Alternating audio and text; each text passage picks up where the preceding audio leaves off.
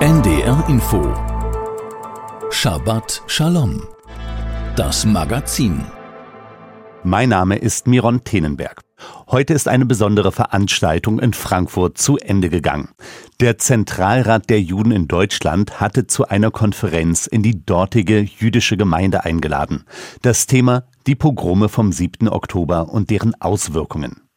Die Terrorereignisse haben nämlich tiefe Spuren in der israelischen Gesellschaft und auch in den jüdischen Communities weltweit hinterlassen. Jüdinnen und Juden berichten seit dem 7. Oktober davon, wie sehr der Terrorangriff der Hamas sie erschüttert hat, denn für sie war es nicht nur ein weiterer Terroranschlag, es ist für viele ein Paradigmenwechsel. Der vielerorts auch in Deutschland aufflammende Antisemitismus und das Gefühl, dass die Gesellschaft diese Sorgen und Ängste nicht konsequent genug aufgreift, lösen bei vielen neue Sorgen und Bedenken aus, versetzen sie auch in Schrecken. Diesen Gefühlen einen Raum zu bieten, verbunden mit konkreten Ideen und Konzepten gegen Angst vorzugehen, das war ein Ansinnen der Frankfurter Tagung. Die Referentinnen und Teilnehmerinnen der Konferenz haben die vielfältigen Dimensionen, Hintergründe und Konsequenzen des 7. Oktober in den Fokus gerückt. Es wurde analysiert und diskutiert, ein Safe Space, also ein geschützter Raum für Menschen, die auf ganz unterschiedliche Art und Weise von Terror, Hass und antisemitischen Verschwörungsmythen betroffen sind. Mein Kollege Carsten Dippel hat in Frankfurt die Tagung des Zentralrats zum 7. Oktober verfolgt vor dieser Sendung habe ich mit ihm über seine Eindrücke und Erkenntnisse gesprochen. Also die Tagung kommt, glaube ich, zu einem sehr wichtigen Zeitpunkt. Die Erschütterung, die das Pogrom der Hamas ausgelöst hat in der Gesellschaft Israels, aber auch in der jüdischen Gemeinschaft in Deutschland, in Europa, in der ganzen Welt, die sitzt wirklich noch immer sehr, sehr tief. Und ich glaube, viel tiefer, als sich das nicht-jüdische Menschen überhaupt vorstellen können. Währenddessen werden die Bilder in der nicht-jüdischen Gesellschaft eigentlich überlagert vom Kriegsgeschehen. Der 7. Oktober ist sehr weit weggerückt. Und man spürt es bei den Leuten, wenn man mit den Leuten spricht. Diese Erschütterung ist da, dieses Entsetzen über das Schweigen von so, so vielen. Und es ist auch eine gedrückte Stimmung zu spüren gewesen, fast an manchen Punkten eine depressive Stimmung. Es fragen sich wirklich viele, ist eigentlich alles umsonst gewesen? Ist eigentlich unser jahrzehntelanger Kampf gegen Antisemitismus? Ist das eigentlich alles für die Katz gewesen? Und das ist doch fast auch ein bisschen eine erschreckende Erkenntnis, die man hier mitnimmt, dass diese Verunsicherung bei jüdischen Menschen so deutlich zu spüren ist, diese große und tiefsitzende Enttäuschung, die Verbitterung zum Teil. Es gibt durchaus auch Stimmen, das ist auch ein Eindruck, die sagen, na ja, ich gehe hier durchaus auch ein bisschen mit einem kämpferischen Gefühl raus und jetzt erst recht und ich lasse mich trotzdem nicht unterkriegen. Ich zeige trotzdem mein Jüdischsein. Aber es ist wirklich sehr ambivalent. Ausgerichtet wird die Konferenz vom Zentralrat der Juden in Deutschland. Richten sich die Debatten eher an ein jüdisches Publikum, wie Sie es gerade genannt haben, oder werden diese da auch über den Horizont hinaus verhandelt? Tatsächlich ist das Publikum, also es sind knapp 300 Teilnehmer, tatsächlich sehr gemischt. Es sind viele jüdische Menschen da. Es gibt aber auch viele nicht-jüdische Teilnehmer, die auch ganz bewusst hier waren. Und das wurde auch sehr positiv aufgenommen. Das war so ein Hoffnungsschimmer. Das heißt, es gibt nicht-jüdische Menschen, die auch versuchen, das in ihre Welt, sage ich jetzt mal, mit hineinzunehmen, die als Journalisten da sind und versuchen aufzuklären, die als Pädagogen da sind und versuchen, das in die Schulen mitzunehmen. Also es hat sozusagen einen Blick nach innen und einen Blick nach außen gehabt. Geht es bei der Konferenz denn eher um eine grundlegende Fortbildung jüdischer Menschen, damit sie den vielen Lügengeschichten, die ja teilweise auch medial wiedergegeben werden, nicht anheimfallen? Eigentlich ja und gleichzeitig ein bisschen nein. Es ist kein Seminar, es ist kein Workshop, es ist wirklich eine Tagung. Und trotzdem ist es so, dass in dem, was in den Vorträgen rüberkommt, die Leute sehr viel mitnehmen. Was spannend zu beobachten war, dass es wirklich sehr lange, sehr intensive und auch sehr gute Fragerunden im Anschluss an die Vorträge gab. Das heißt, die Leute, sie haben Fragen, es beschäftigt sie, die Fragen sind gut, sie wollen wirklich was mitnehmen. Das hat man wirklich ganz deutlich gespürt. Das war interessant auch zu beobachten. Können Sie ein Beispiel geben? Beispielsweise hat Peter Neumann, der Terrorismusexperte, der hat lange gesprochen über die Hamas, wo sie herkommen, welche Ziele sie hat. Da hat es sehr viele auch sehr konkrete Nachfragen gegeben. Ja, also viele Leute haben sich gemeldet und haben ihre Frage verbunden mit den persönlichen Beobachtungen, die sie gemacht haben, zum Beispiel in der Schule als Lehrer oder Lehrerin. Es hat eine erzählt, die jüdische Dozentin an einer Universität ist und nach dem 7. Oktober wurde ihr von der Uni angeraten, doch jetzt eine Zeit lang nur per Zoom zu unterrichten. Es sei zu gefährlich und die Universität kann die Sicherheit nicht gewährleisten. Die Situation ist wirklich bedrohlich für jüdische Menschen. Der Druck auf Israel aus dem Ausland nimmt auch weiterhin zu. Ist das auch Thema auf der Tagung? Tatsächlich hat das kaum eine Rolle gespielt. Vielleicht mal hier und da bei den Gesprächen am Rande zwischendurch. Es klang etwas davon an, in den Vorträgen, in denen es um die israelische Gesellschaft ging, wie sie sich jetzt fühlt, wie die Situation in Israel ist, wie wichtig es ist, diesen Krieg weiterzuführen, wie wichtig es ist, Hamas wirklich zu zerschlagen. Allerdings waren auch ganz viele Fragen da, ist das überhaupt möglich? Die Fragen konnten auch gar nicht beantwortet werden. Ich glaube, es war wichtig für viele, sich gewisser Sachen nochmal zu vergewissern. Es war auch wichtig, nochmal von Sachen zu hören, die man hierzulande vor allem wenig hört. Wir wissen zum Beispiel wenig über die Situation der Viertelmillion Menschen, die ihre Häuser verlassen mussten, die ihre Dörfer und Städte verlassen mussten im Norden Israels. Die Menschen wissen nicht, ob sie je wieder zurückkommen können und wollen. Es gibt immer noch eine sehr traumatisierte Gesellschaft. Mit diesen Traumata konnte man noch gar nicht wirklich umgehen und das bearbeiten. Ein wirklich wichtiger Punkt auf dieser Tagung war das Podium, wo es um die sexualisierte Gewalt vor allem, nicht nur, aber vor allem gegen Frauen ging und zu erfahren, wie gezielt, wie systematisch das eingesetzt wurde und wie traumatisierend das ist und wie groß das Entsetzen darüber ist, dass die Weltgemeinschaft davon wenig wissen will. Und gerade jene Verbände, jene Organisationen, die sich seit Jahrzehnten um Frauenrechte bemühen, UNO-Organisationen, auch andere, die jetzt mit so einer kalten Empathie reagieren und davon gar nicht viel wissen wollen, die wenig Solidarität gezeigt haben. Und auch das löst wiederum eine Erschütterung aus. Und das sind die großen Themen, die hier eine Rolle gespielt haben. Insofern, ja, war das eine wichtige Tagung zu einem wichtigen Zeitpunkt. Carsten Dippel war auf der Frankfurter Konferenz der 7. Oktober. Vielen Dank für das Gespräch. Jetzt hören Sie die israelische Künstlerin Sima Nun mit ihrem Titel Sim Simmer. Sie verweist damit auf den populären Song Who Am I des jamaikanischen Musikers Beanie Man, den er auf dem Playground Rhythm veröffentlicht hat.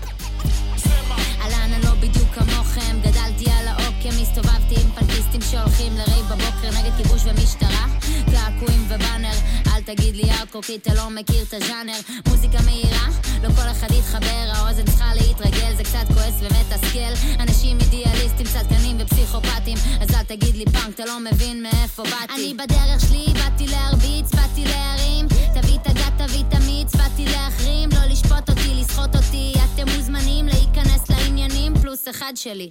הטעם המתוק של פאנק רוק רצינו להגיד זה לא בסדר, רצינו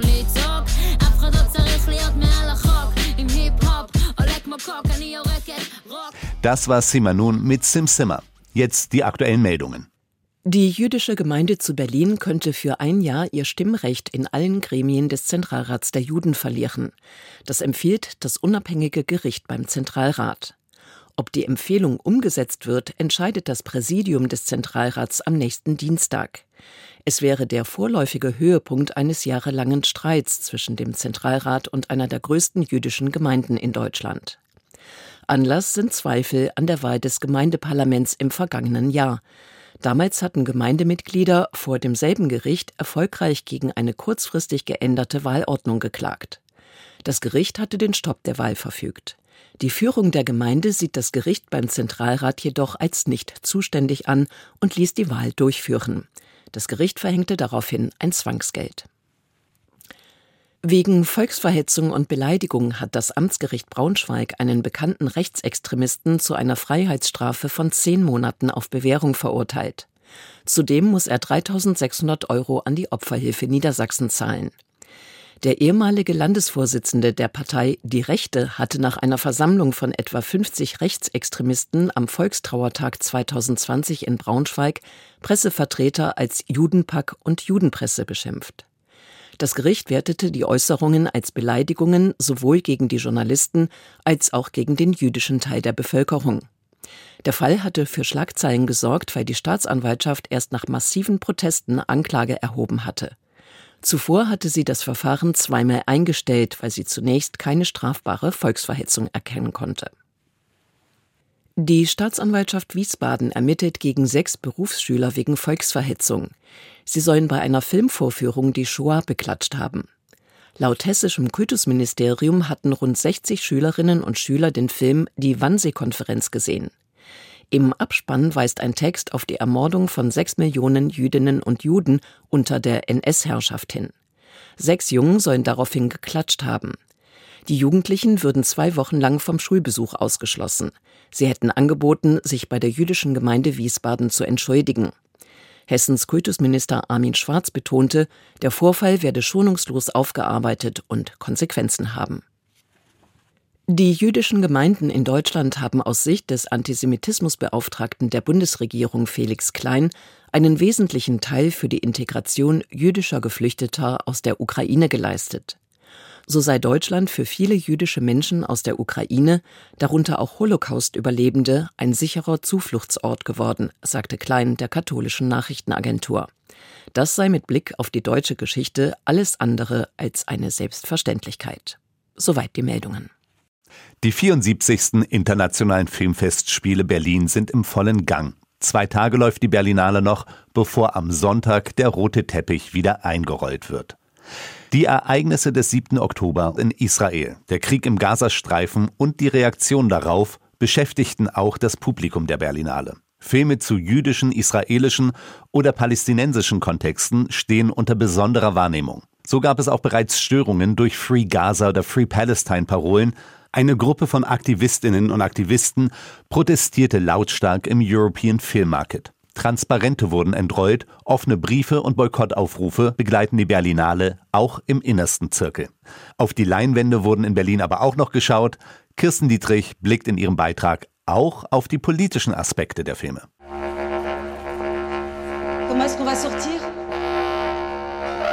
Wie kommen wir hier raus? fragt die Erzählerin hektisch. Sie beugt sich über die Brüstung des offenen Ganges, der wie ein Balkon vor den vielen Wohnungstüren verläuft. Shikun nennt man in Israel einen sozialen Wohnungsbau, Drehort und Titel dieses Spielfilms.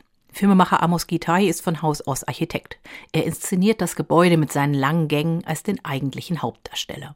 Dort begegnen sich streng religiöse und ganz weltliche Juden, Migrantinnen, arabischstämmige Israelis, Kriegsveteranen und ganz junge. Linke und Rechte, die ganze Vielfalt der israelischen Gesellschaft.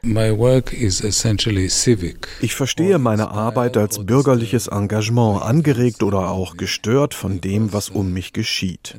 Natürlich soll Israel existieren, Juden verdienen auch einen Ort auf diesem schönen Planeten. Aber so sehr ich viele Menschen in Israel liebe, sie werden damit umgehen lernen müssen, dass auch die Palästinenser das gleiche Stück Land lieben like the same piece of land. Amos Gitai greift Elemente des absurden Theaterstücks Die Nashörner von Eugene Ionesco auf. Unter Druck können sich Menschen in die symbolischen Nashörner verwandeln. Intolerant und gefährlich. Gitai hat seinen Film vor dem Hamas-Terror fertiggestellt, vor dem Krieg in Gaza. Ob sich seitdem gewandelt hat, wer in der israelischen Gesellschaft die Nashörner sind? Sure. Ich bin mir nicht sicher, sagt Gitai. Vielleicht sind ein paar neue dazugekommen. Ums Bauen und vor allem ums Einreißen geht es in No Other Land, einer schonungslosen Dokumentation über den Kampf um die Dörfer von Massafayata.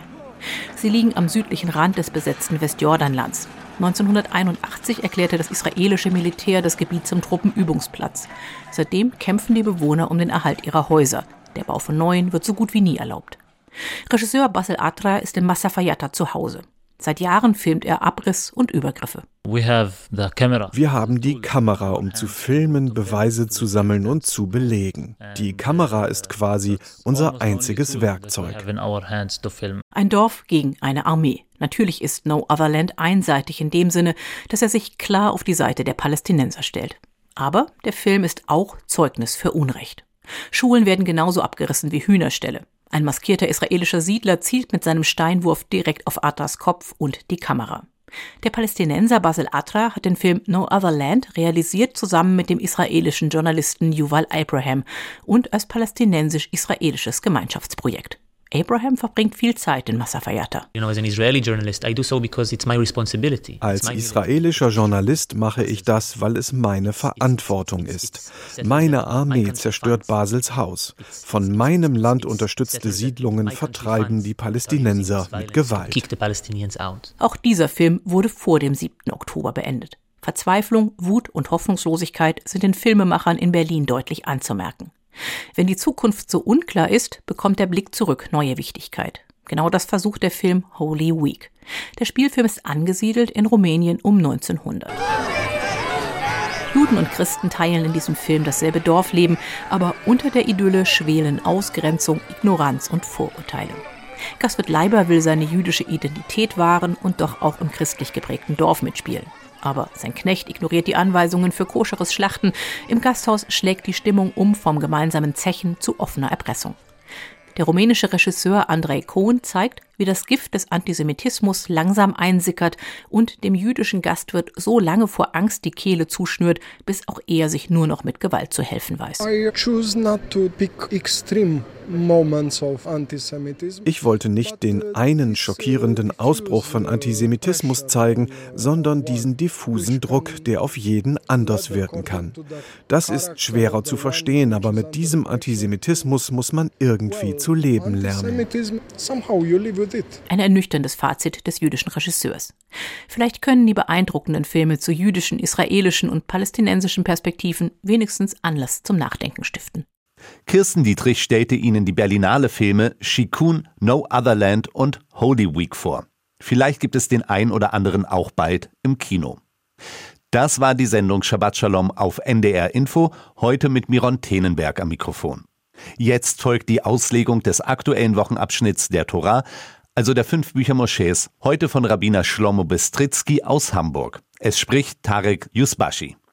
In der Stiftshütte gab es zwei Altäre, ein kupferner Altar, auf dem alle Arten von Opfern dargebracht wurden, und ein goldener Altar, auf dem die Ketoret-Opfer geräuchert wurden. Über den kupfernen Altar lasen wir letzte Woche im Wochenabschnitt aus der Tora und über den goldenen Altar lesen wir morgen im Wochenabschnitt Tetzaveh. Warum gab es zwei Altäre? Im Folgenden werden wir verstehen, dass beide notwendig waren und einander ergänzten. Das eine ist ohne das andere nicht möglich. Der Mensch besteht aus zwei Dimensionen, einer materiellen, dem Körper, und einer geistigen, der Seele, das ist der Mensch, eine Einheit von Leib und Seele. Wenn der Mensch sündigt, müssen die beiden Dimensionen, aus denen er besteht, gesühnt werden, der Leib, der von der Lust angezogen wird, und die Seele, denn die Sünde hat ihre Spuren hinterlassen, und für diese Spuren muss gesühnt werden. Zu diesem Zweck befahl der Schöpfer, zwei Altäre zu errichten, einen kupfernen für den Leib und einen goldenen für die Seele. Auf dem kupfernen Altar wurden Tiere geopfert. Mensch und Tier haben vieles gemeinsam. Der goldene Altar ist für die Seele. Sie braucht auch Sühne, aber die Seele ist eine geistige Realität. Sie hat keine Ähnlichkeit mit Tieren. Und wie könnte es Sühne durch die Seele eines Tieres geben? Deshalb befahl der Schöpfer, einen anderen Altar zu bauen, den Altar des Ketoret-Opfers. Der Duft des Ketoret-Opfers war Sühne für die Seele, der Geruchssinn ist im Gegensatz zu den anderen vier Sinnen des Körpers viel geistiger, so dass das Ketoret-Opfer eine Sühne für die Seele sein kann. Im Buch Bnei Issachar steht geschrieben, dass bei Adams erster Sünde alle vier Sinne verdorben waren, der Sehsinn, und die Frau sah, dass der Baum gut zum Essen war, der Tastsinn, und nahm von seinen Früchten, der Geschmackssinn, und aß, der Gehörsinn und er sprach zu dem Mann, Du hast auf die Stimme deiner Frau gehört und von dem Baum gegessen. Alle Sinne, bis auf den Geruchssinn, waren geschädigt, der Geruchssinn blieb geistig, deshalb begleiten wir am Schabbatabend in der Havdalah die zusätzliche Seele mit Düften. Wir haben gelernt, dass die Kombination des kupfernen mit dem goldenen Altar als Sühne für die beiden Teile des Menschen, Körper und Seele diente. Wenn also beide gleich wichtig sind, stellt sich die Frage, warum der Kupferaltar im Wochenabschnitt Parashat Terumah zusammen mit den anderen Gefäßen der Stiftshütte, der Bundeslade, in der die Tafeln standen, dem goldenen Tisch und der Menorah erwähnt wird, während der goldene Altar erst am Ende unseres Wochenabschnitts Parashat Tetzaveh. Außerdem gibt es eine Lücke zwischen den Altären. Im Wochenabschnitt Tetzaveh legt die Tora die Kleidung der Kohanim fest. Dann beschreibt sie, wie die Stiftshütte und die Kohanim selbst durch die Salbung mit Öl geheiligt werden und wie die Arbeit in der Stiftshütte beginnt. Und erst am Ende des Wochenabschnitts wird er beschrieben. Es ist der goldene Altar, auf dem die Kohanim zweimal am Tag, morgens und abends, Räucheropfer darbrachten. Der goldene Altar stand im inneren Tabernakel neben der goldenen Menorah. Und unsere Weisen fragen sich, warum wurde dieser wichtige Teil des Mishkan, der Stiftshütte, am Ende des Abschnitts erwähnt?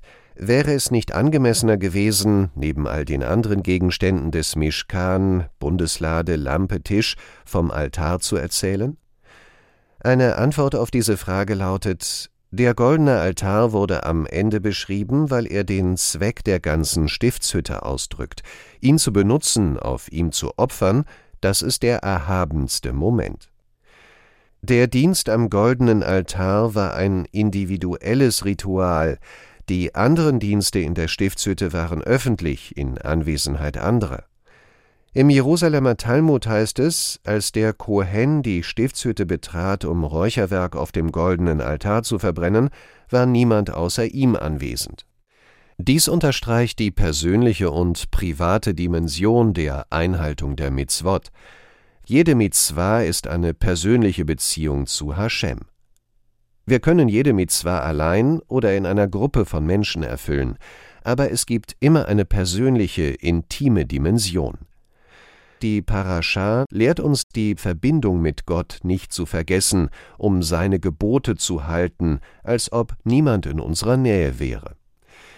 Derjenige, der diesen Weg geht, wird im Judentum ein wahrer Gottesfürchtiger genannt, und es ist ein ehrenvolles Zeugnis für die Integrität eines Menschen, dass es, wenn auch heute selten, noch solche Menschen unter uns gibt. Seien wir wachsam, erkennen wir sie und lernen wir von ihnen. Shabbat Shalom. Das war Rabbiner Shlomo Bistritzky aus Hamburg. Es sprach Tarek Yusbashi. Zum Schluss hören Sie Le'el Baruch. Übersetzt lautet der Text Dem Ewigen sei Segen. Es singt Kantor Shmuel Barzilai, begleitet von Andreas Roth am Klavier.